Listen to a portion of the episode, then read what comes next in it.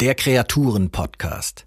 Geschichten von seltenen und sehr seltenen Tieren. Präsentiert von Citizen Conservation. Haltung rettet Arten. Heute Purple Schulz, Musiker. Der Anegada Wirtelschwanz-Leguan. Freilaufende und friedlich Gras und Blätter vor sich hinmümmelnde Ziegen, Esel, Schafe und Rinder, dazwischen tollen lustig ein paar Hunde und Kätzchen umher. Das klingt wie die perfekte Idylle aus besseren Zeiten.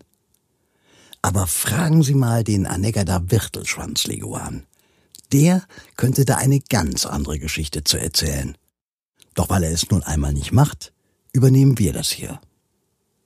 Der Anegada Wirtelschwanz-Leguan sieht aus wie ein drachenartiges Überbleibsel aus früheren Zeiten. Genau genommen, der Anegada Wirtelschwanz-Leguan ist ein drachenartiges Überbleibsel aus früheren Zeiten. Bevor Captain Jack Sparrow und Konsorten einst anlandeten, waren diese mächtigen Leguane und ihre nahen Verwandten auf benachbarten Eilanden mit einer Länge von deutlich über einem Meter und einem ansehnlichen Gewicht von bis zu acht Kilo die uneingeschränkten Herrscher der Karibik.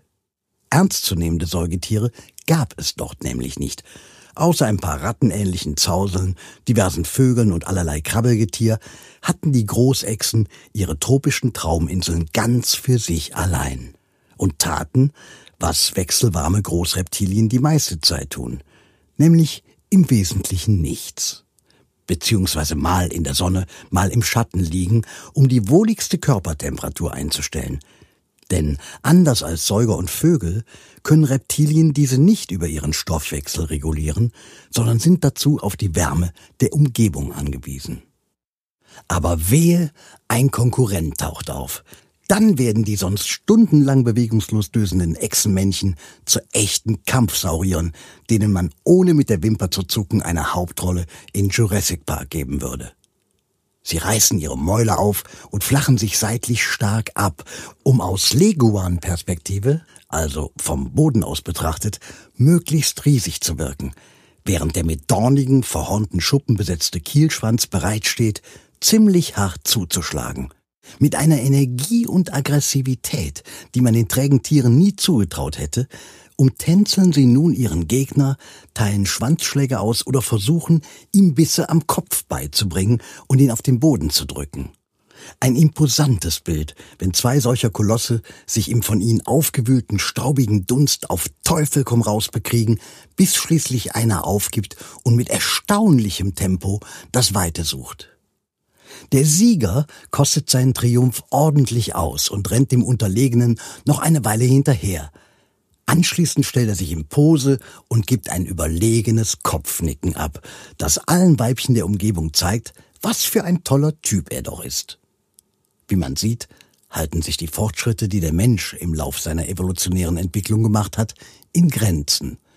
Dieses Verhalten kennen wir schließlich auch zu Genüge.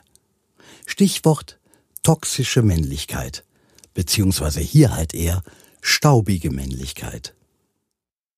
Bis auf diese gelegentlichen Aufregungen aber verlief das Leguan-Leben in den letzten zwei Dutzend Millionen Jahren eher ruhig. Bis Kolumbus und Co. die karibischen Inseln für sich entdeckten. Die Leguane wurden gerne als Frischfleischvorrat genutzt. Vor allem aber begann eine erbarmungslose Konkurrenz um denselben Lebensraum. Denn die Menschen siedelten am liebsten dort, wo auch die Leguane leben, im Flachland an den Küsten.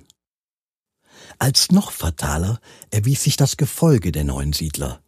Denn die mitgebrachten und frei herumziehenden Ziegen, Esel und Rinder bevorzugen die gleiche Nahrung wie die Großechsen, nämlich Blätter und Gräser. Dabei zertrampelt das Vieh die Gegend, degradiert Boden und Vegetation und fördert die Erosion. Eingeschleppte Ratten und durch die Gegend marodierende Schweine vergriffen sich an den Leguan-Nestern. Katzen erbeuteten mit großer Begeisterung die Leguan-Schlüpflinge, die nicht nur größentechnisch perfekt ins Beute- und Spielzeugschema der leider eben nicht Stubentiger passen, sondern zudem mangels evolutionärer Erfahrung mit Raubtieren nur staunend guckten, wenn so ein Räuber auftauchte, statt schleunigst abzuhauen. Das Ergebnis? Die Großleguane der Karibik gehören heute zu den seltensten Reptilien der Welt. Vom Anegada Wirtelschwanzleguan gab es zwischenzeitlich nur noch wenige Dutzend Exemplare. Die Art lebt heute nur noch auf der wenige Quadratkilometer großen Insel Anegada, die zu den British Virgin Islands gehört. Zu ihrer Rettung müssten die eingeschleppten Haustiere ausgerottet werden. Ein Ansinnen, dem die Inselbewohner bislang sagen wir, eher zwiespältig gegenüberstehen. Eine Lösung ist hier noch nicht in Sicht. Um zumindest aber die arg und wehrlosen Leguan-Babys zu schützen, werden sie heute von Naturschützern gefangen und in einer Station in menschlicher Obhut aufgezogen, bis sie groß genug sind, dass sie Katzen nicht mehr fürchten müssen. Außerdem bestehen in mehreren Zoos Zuchtprojekte für den Anegeda Birtelschwanzleguan und seine Verwandten. Aufgrund dieser Maßnahmen besteht die berechtigte Hoffnung, dass diese Urtiere auch in den nächsten paar Millionen Jahren das machen können, was sie am liebsten machen. Reglos in der Sonne liegen und nur zwischendurch mal ein bisschen Staub aufwirbeln. Wünschen wir Ihnen das Beste. Danke fürs Zuhören. Das war ein Podcast von Citizen Conservation. Haltung rettet Arten eine Initiative zum Aufbau koordinierter Erhaltungszuchten gegen das Artensterben. Text Heiko Werning. Citizen Conservation finden Sie auch auf Facebook, Instagram, Twitter und YouTube oder unter www.citizen-conservation.org. Citizen.